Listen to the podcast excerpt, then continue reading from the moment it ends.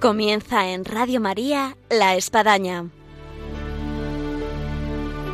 Un programa dirigido por el Padre Arturo Díaz desde el Monasterio de la Encarnación en Ávila.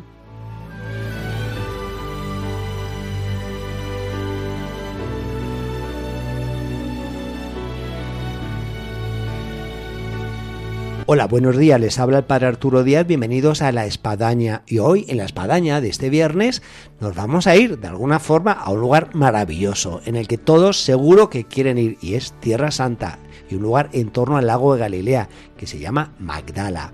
Y nos vamos a ir de la mano de dos voluntarios que vienen y están por aquí, en el Monasterio de la Encarnación, y con ellos vamos a conversar. Así que, bienvenidos a este programa peregrino, porque nos vamos a Tierra Santa. Y ahora comenzamos.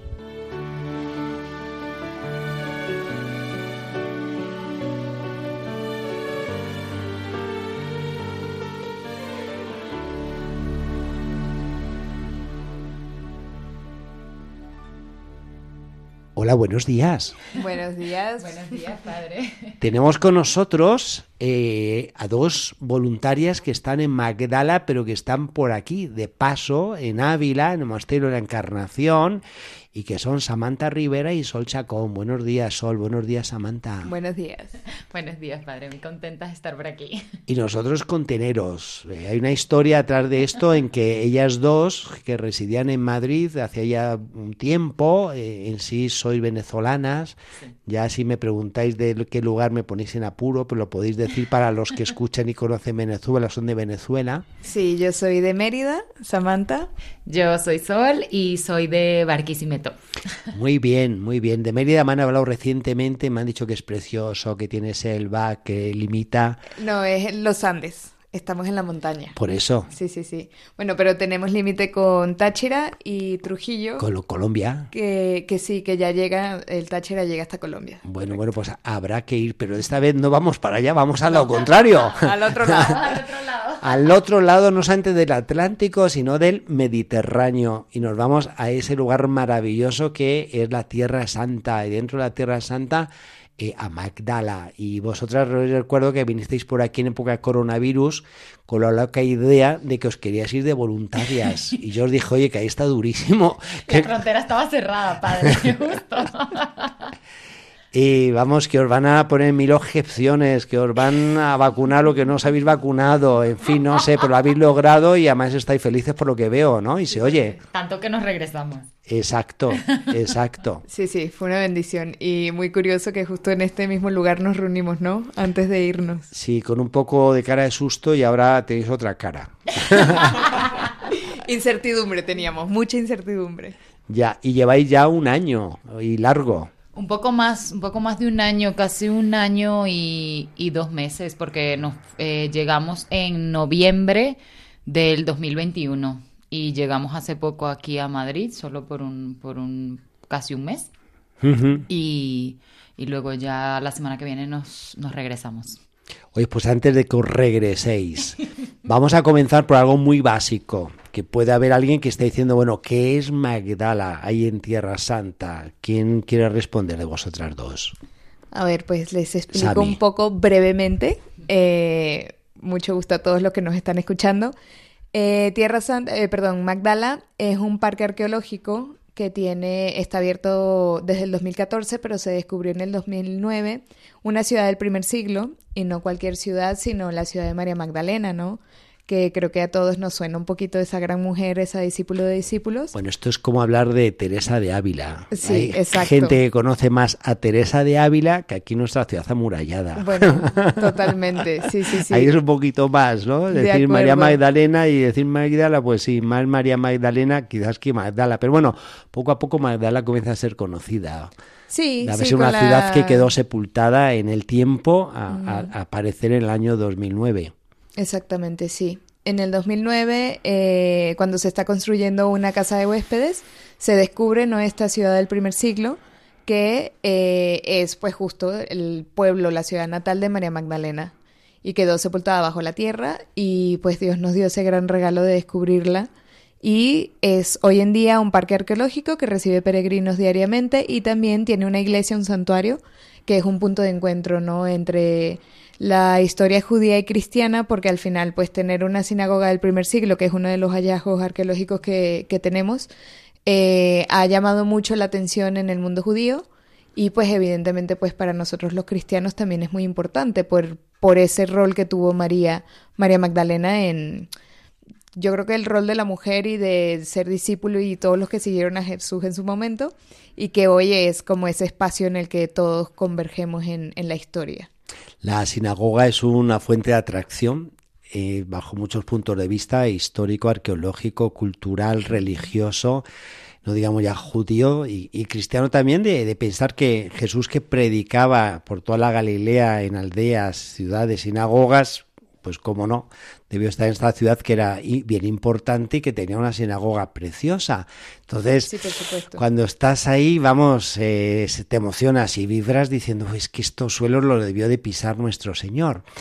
Pero además de eso, hoy en día, del otro lado de Magdala, junto ahí al lago, al agua del, del mar de Galilea, eh, se alza una iglesia que, bueno, la gente que viene de Magdala habla maravillas de lo que es el barco como altar, de lo que es la vista en su ábside que es acristalada y se ve todo el lago, en fin, eh, como que hace la competencia.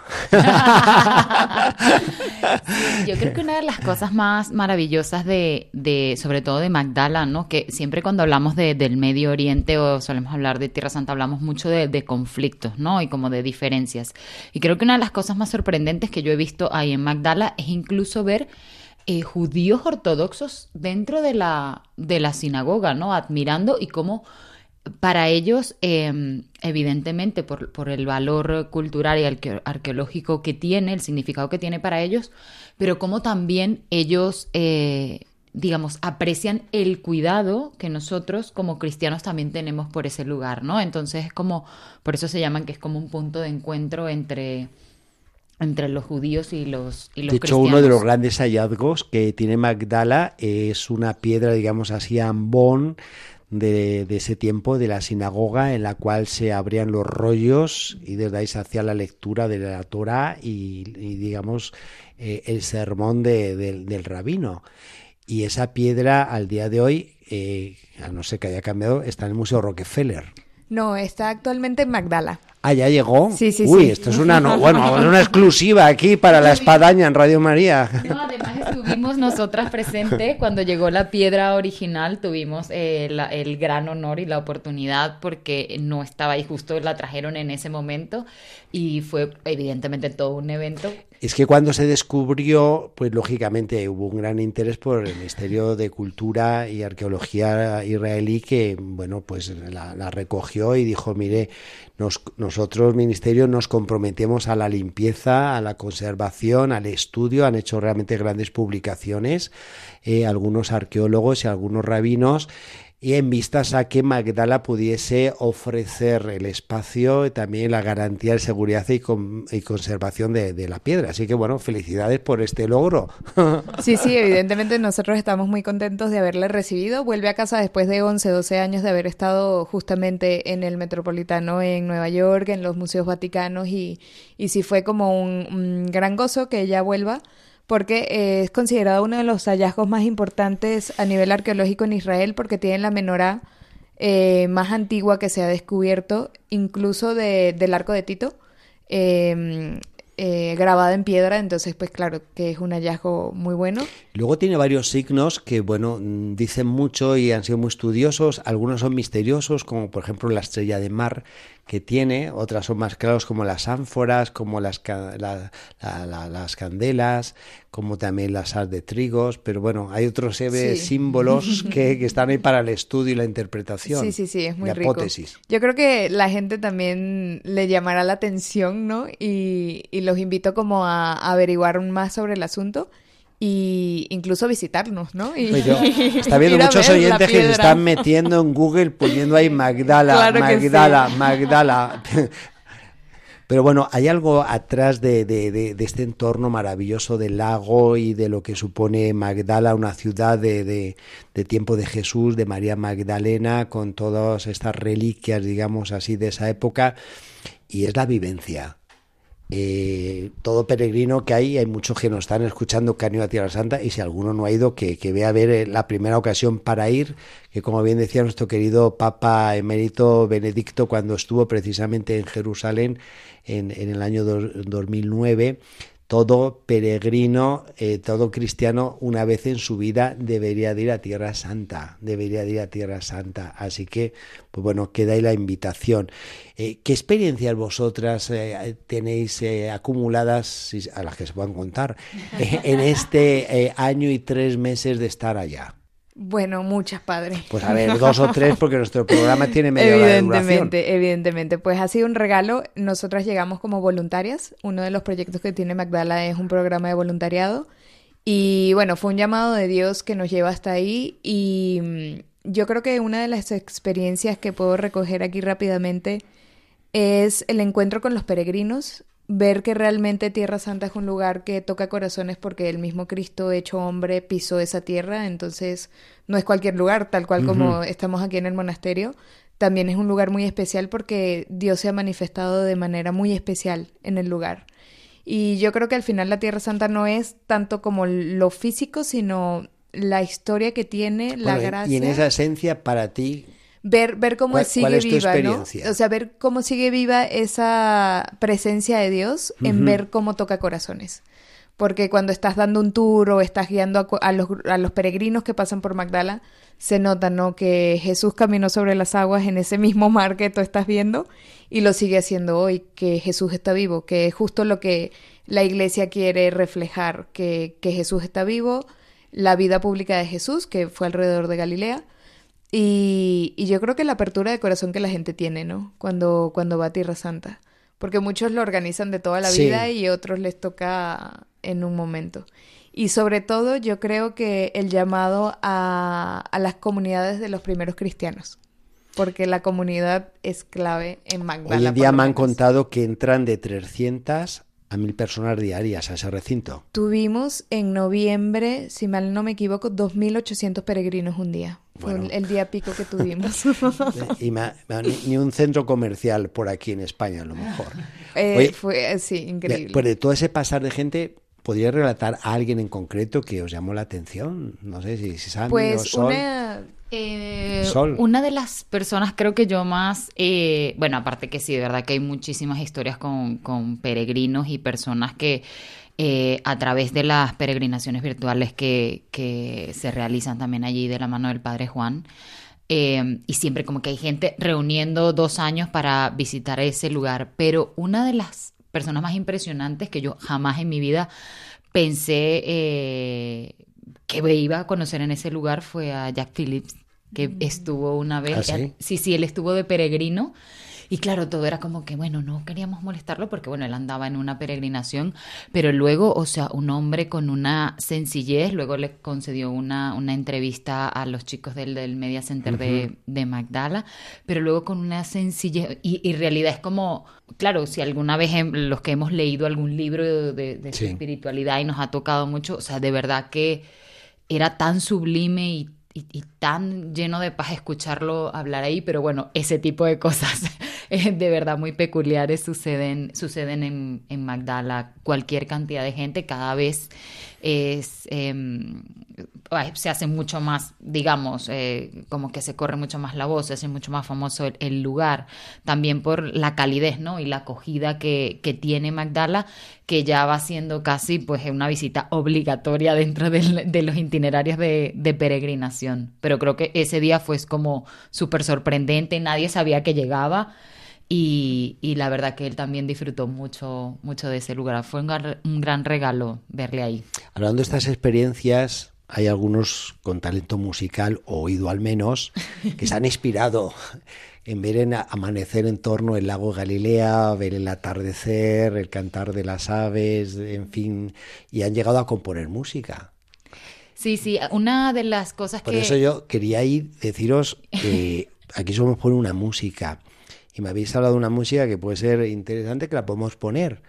Eh, ¿Cómo se llamaba la canción? Eh, se llama Yo Soy Nueva. Es eh, la canción la compuso un chico que se llama Jaime Domínguez, que fue voluntario en Magdala también por 10 meses.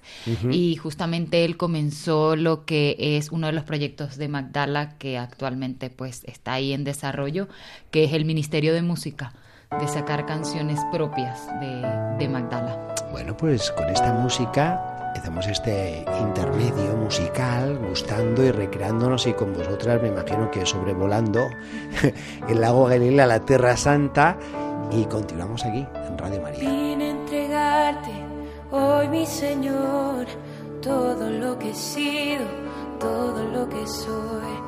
Hoy mi vida entera te la doy. Vine a dejarte mi corazón Tú sabes todo de mí, lo que he hecho y no he hecho por ti. Tú me conoces y hoy vengo a ti, pidiendo que me aceptes a mí. Suplico que escuches mi llanto, maestro, que tomes lo que vengo a ofrecerte, que cambies lo poco que soy y que tengo me hagas diferente. Hoy tú eres nueva, hoy tú eres plena, eres hija de Dios. Inicia ya tu Tras esta música de Yo Soy Nueva, compuesta por Jaime Domínguez, continuamos aquí en Radio María, nuestro programa de la Espadaña, en esta mañana de viernes, donde tenemos en nuestro programa a Samantha Rivera y a Sol Chacón, voluntarias en Magdala, Tierra Santa, que nos estamos trasladando de esta tierra mística santa de Ávila, tocada por Santa Teresa, San Juan de la Cruz, a esa otra tierra nada más y nada menos donde se hace la revelación y donde Dios encarna y, nos deja todo su legado. Continuamos y estábamos hablando de lo que supone la vivencia de Tierra Santa y sobre este aspecto hay más de algún oyente que está mandando algún mensaje y está diciendo, bueno, ¿qué hay que hacer para ser voluntario? Hoy en día está de moda el voluntariado, a Dios gracias, que es maravilloso, irse a Latinoamérica, irse a África, irse con, algún grupo de la iglesia, Cáritas. Dentro de este bagaje rico tenemos un voluntariado en Magdala. Supongamos, yo soy Enrique de la Fuente, quiero ir, tengo 18 años, ¿qué hay que hacer? Bueno, yo creo que lo primero que hay que hacer es rezar mucho, eso sin duda. Bueno. Porque sí es verdad que, que, bueno, que es una experiencia que ya la Tierra Santa, pues es una experiencia que es bastante intensa, ¿no? Pero sí ir como con esa, o sea, sentar mucho ese entusiasmo en el corazón y ir con mucha, con mucha seguridad, ¿no? Eso en, en, en principio. Y luego, este, Magdala, a través de su página web, tiene una sección de voluntarios donde pueden... Poniendo Magdala Center, Magdala... Magdala.org. Vale, magdala.org. Y ahí hay una pestaña que dice voluntariado. Exacto, este, y tiene ahí allí toda la información. Y también hay un link, entonces, donde las personas pueden llenar como un cuestionario, donde hacen la postulación para el voluntariado y donde luego pasan a un proceso, digamos, de selección, entrevistas, hasta que... Vosotros, vosotros lo pasaste, vosotras. Sí, sí. Gracias a Dios. Oye, ¿y qué os imaginabais cuando estabais rellenando todo eso? ¿Y qué visteis luego? Bueno, la verdad que nosotras, eh, es verdad que fuimos en un, en un momento que era bastante complejo porque el voluntariado estaba, estaba cerrado en ese momento. Y bueno, empezaba otra vez entre el padre Juan y las personas que tenían allí em, algunas consagradas como a querer reabrir ¿no? el voluntariado. Y empezaron, empezamos, nosotras hicimos pues nuestra postulación y mandamos correo y todo lo demás. Pero la verdad que nosotras no teníamos como una expectativa Y a lo mejor solo dijo, "Y podéis venir porque no hay nadie. No, no, ni siquiera, ni siquiera, ni siquiera nos dijeron eso. Pues bueno, nada, nosotras sí teníamos muy claro que queríamos irnos por un año, o sea que sí queríamos como dar. eh, Porque ese ¿cuántos año de- voluntarios hay, por ejemplo, al día de hoy, en este tiempo, cuántos, cuántos voluntarios están allá? Eh, cuando salí en diciembre éramos ya 25 voluntarios, pero cuando nosotras llegamos en noviembre del 2021 éramos cuatro. Ya. Cuatro y... O sea, siempre más o menos hay una comunidad, digamos así, de voluntarios en torno Sí, 20, de 30. hecho, si Dios quiere, en abril, si no me equivoco, vamos a hacer 35, que va a ser como una de las máximas capacidades. Mm. ¿Qué, que qué tarea se realiza como voluntario? Pues como voluntario eh, se hace de todo un poco, ¿no? Yo creo que como en cualquier voluntariado, pero... Bueno, yo creo que hay una clave fundamental en todo voluntariado, disponibilidad. Totalmente. Además de la oración que decía aquí Sol, disponibilidad. Sí, mucha disponibilidad y es un voluntariado distinto, yo creo, al que normalmente se hace porque, bueno, esto va siempre en evolución, ¿no? Y depende del tiempo que vayas, eh, tus capacidades y a lo que es, pues, el centro vea que tus tus talentos se pueden poner al servicio, ¿no? De, de lo que la necesidad concreta que haya en ese momento. Pero puede ser desde dar tours a los peregrinos que están entrando, en la sacristía ayudando un poco a los sacerdotes, todo lo que tiene que ver con la iglesia. Eh, hay una gift shop por donde pasan estos peregrinos que también es darles ese servicio. Incluso en este momento está, se está desarrollando mucho la parte digital después de las peregrinaciones virtuales y todo eso. Entonces, te- e incluso hasta perfiles más técnicos que nos pudiesen ayudar en toda la parte de grabación, edición, el Ministerio de Música, tocando. O sea Vamos, que, que ahí yo creo que entra cualquiera que tenga disponibilidad y oración. Sí, totalmente. Edad mínima, 18. 18 años. Edad máxima, 99. Pues el mayor que hemos tenido ha sido 75 años y ha sido como si tuviese... Estuvo mejor que yo. Entonces... Digamos que entonces no hay edad límite mientras, mientras que haya, digamos, eh, vamos, cualidades y haya potencial humano y haya, sí. y haya Ganas, salud, muchas de ganas. todo, de todo, de todo. Hoy nos estamos contagiando de algo que está ahí en evolución y yo me imagino que hay proyectos en torno a, a todo esto que se está dando en el lago Galilea. Sí. ¿Qué nos podéis transmitir aquí en nuestros micrófonos de Radio María? Pues este año, si Dios quiere, como ya comentamos, yo regreso la semana que viene. Eh, primero a terminar de grabar la peregrinación de Cuaresma, que los invito a seguirlas en el canal de YouTube, que es la peregrinación de la libertad. Y Ajá. estamos haciendo el recorrido del Éxodo. Ah, qué Eh, interesante. muy interesante. Es todo el tomo del y catecismo parte, de los... parte desde Egipto hasta Sí. Israel. Oh. Sí, sí, sí, partimos de Egipto hasta Israel. De hecho, yo no Sí. regreso directo a Magdala, sino paso primero por Jordania para que Ya, grabemos ya, toda ya, la parte de Moisés ahí viendo la tierra Ah, prometida. Qué bien. Y esto comienza el 20 de febrero, eh, justo dos días antes de la cuaresma. Y es como nuestro granito del momento. Luego, si Dios quiere, tenemos el encuentro de la mujer que se va a celebrar su novena edición. También lo pueden seguir por YouTube. Un par de días después se va ¿Qué a publicar en diferido. Eh, no sé exactamente, pero el- a la misma fecha del, del Día de la Mujer, alrededor del 8 de marzo Perfecto, aproximadamente. Y luego tenemos en el verano para la celebración de María Magdalena, que es el 22 de julio, una peregrinación que le, se llama el Youth Fest. Es el primer encuentro de jóvenes que va a haber eh, como llamado masivo en Magdala. Es una peregrinación de 10 días. Esto lo pueden encontrar toda la información en encounter.youthfest.com. Eh, perdón, encounter.magdala.org. Ahí pueden encontrar toda la información Bueno, sobre... Dentro de Magdala. o- Sí, en magdala.org directamente ahí consiguen todo, Vale, exactamente. Eh, magdala.org. Y Con esta fiesta jóvenes, ¿qué pretendéis? es muy interesante porque lo que queremos es una preparación de 10 años para el 2033 celebrar los 2000 años de la resurrección de O sea, que Cristo. sea el ojo un joven que nos está escuchando de unos 30 años que corra porque tendrá 40. Exacto. La idea es como este camino de preparación, ¿no? No solo para jóvenes, sino para todos de celebrar eh, el tercer milenio de la resurrección de Cristo. Y es una peregrinación enfocada sobre todo en los jóvenes por lo que decíamos de la riqueza que tiene Tierra Santa y lo que comentaba usted de, de que todo, todo cristiano debería peregrinar una vez en su vida a Tierra Santa. Entonces la idea es despertar el anhelo y el deseo de los jóvenes de hoy en día de, de visitar Tierra Santa. Y bueno, en esta peregrinación lo que va a tener distinto a cualquier otra peregrinación son dos días de conciertos en Magdala. Eh, los, los, invitados que tenemos confirmados hasta el momento es Jesús Adrián Romero y Martín Valverde ah, como, como los artistas principales. Y pues va a haber un concierto eucarístico, bueno, Jesús Adrián Romero también en toda la parte ecuménica, que también es muy importante para, para Magdala, todo el, el, encuentro entre cristianos.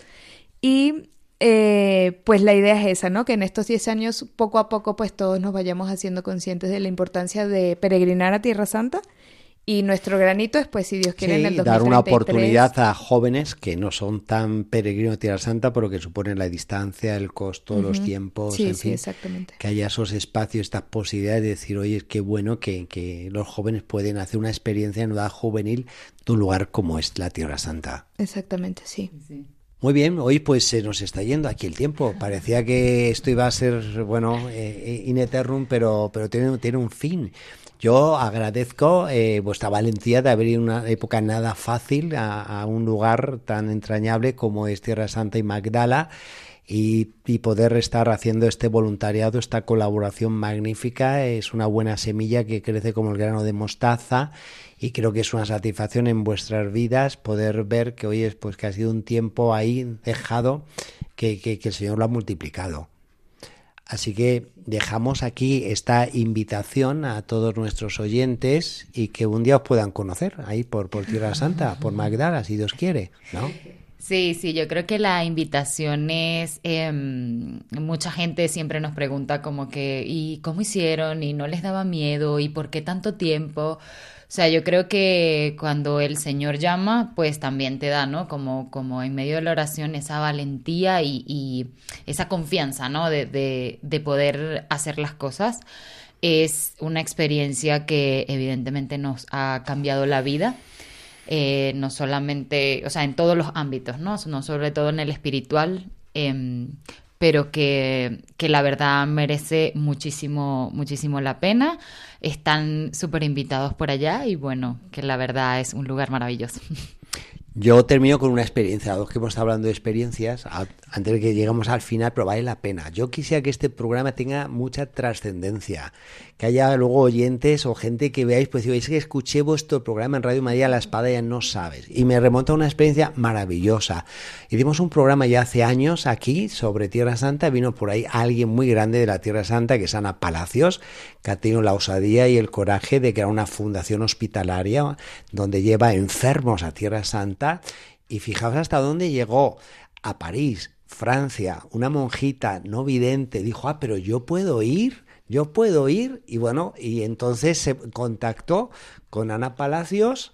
¿Y cuál fue muy sorpresa? Que yo iba a Tierra Santa en el aeropuerto me vino Ana Palacios porque coincidimos casualmente, no tenía ni idea. Me dijo, padre, mire, le voy a presentar una hojita que no se lo puede creer. Y ahí la conocí. Así que bueno, no me acuerdo su nombre, pero si me está escuchando, saludos aquí desde la Espadaña Radio María París. Alguien que a través de estos micrófonos pudo ir a Tierra Santa. Así que bueno, preparaos para los jóvenes y voluntarios que os va a tocar ver por allá.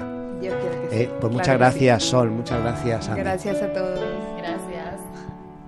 Pasó Llegamos así, con las ganas de más, pero nuestro programa aquí termina, de haber tocado de alguna forma Tierra Santa, Magdala, a través de nuestros micrófonos, con dos voluntarias que nos contagian, con Samantha Rivera y con Sol Chacón, y este deseo de que podamos todos de alguna manera ir a Tierra Santa. Así que lo ponemos aquí en el programa del día de hoy como intención y, como no, nuestra oración por esa tierra santa, esa tierra de Jesús y los cristianos que por ahí están y felicidades a todos los que se encuentran en esa tarea, en esa misión y en especial a los que están ahí en Magdala. Hasta nuestro próximo programa, Dios mediante, aquí en La Espadaña, en Radio María, el próximo viernes.